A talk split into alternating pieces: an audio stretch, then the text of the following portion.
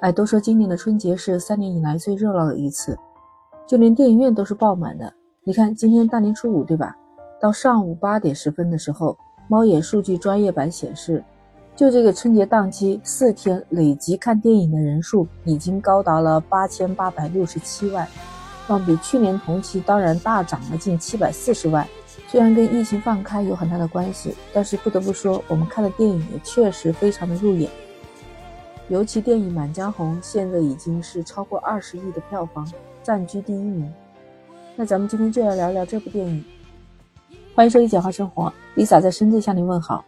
那今天是大年初五，就是迎财神的好日子。那我在这里祝你恭喜发财。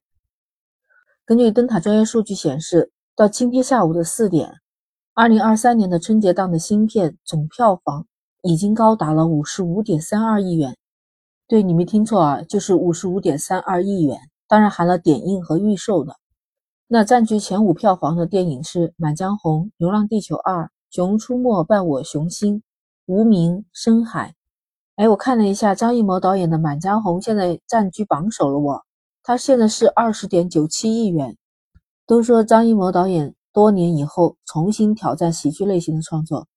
你听我跟你说，他这几个演员，你一听就知道了。你看有沈腾。易烊千玺、张译、雷佳音、岳云鹏，你说他们都是自带喜感的，往那一站就特别有喜剧色彩。在电影里面那种几乎于封闭式的深宅大院的场景当中，哎，勾勒出了非常复杂的人物关系。你听到这个电影名字《满江红》，一定就会想到南宋岳飞写的《满江红·写怀》，整个主题也紧扣了这个诗词里面的家国情怀。当时看到这个影片的宣传海报，写的是悬疑管够，笑到最后。那看来就是一部悬疑搞笑的题材的，但其实悬疑搞笑并不是目的，只是一个媒介。它可能就只是为了打造一个更好的观影的体验感吧。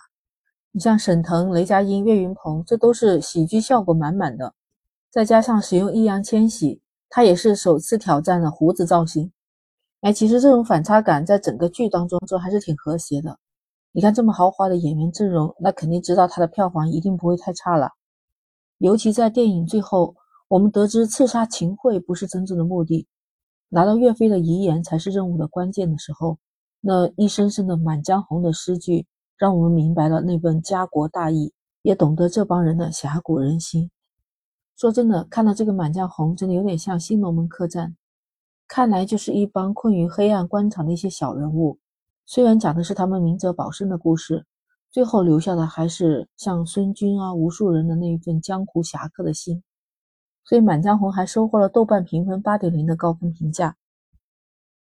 当然，除了悬疑和喜剧，张艺谋导演为什么被称为国师级别？那还是有他道理的。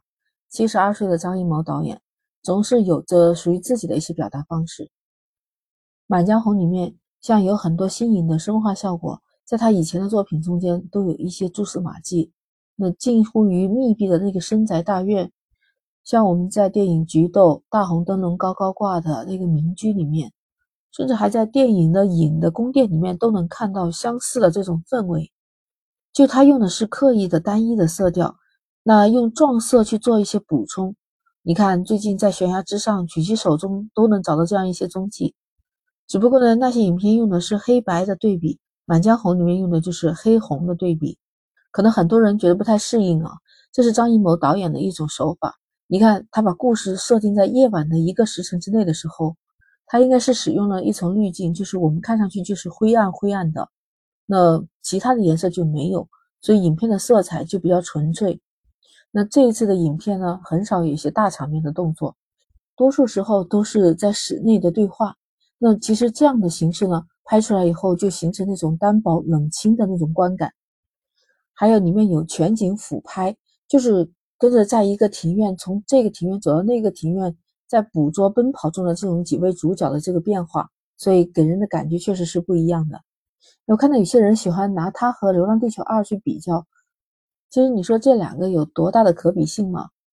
一个是科幻片，一个是悬疑喜剧片，唯一的可比性就是他们同时在春节期间上映嘛，就是看票房，其他的好像也不能。同时去比较他们的各自的美感都是不一样的。哎，我跟你说，但是有网友就发现了《满江红》的剧情走向、人物造型、故事的内涵，甚至连全场合唱《满江红》的这样的剧情，跟以前的《龙门镖局》非常的相似。《龙门镖局》是十年之前宁财神除了《武林外传》的另外一部作品。那对于这个抄袭的传言，今天宁财神也发表了回应，他表示《满江红》不算抄袭，完全都挨不上边。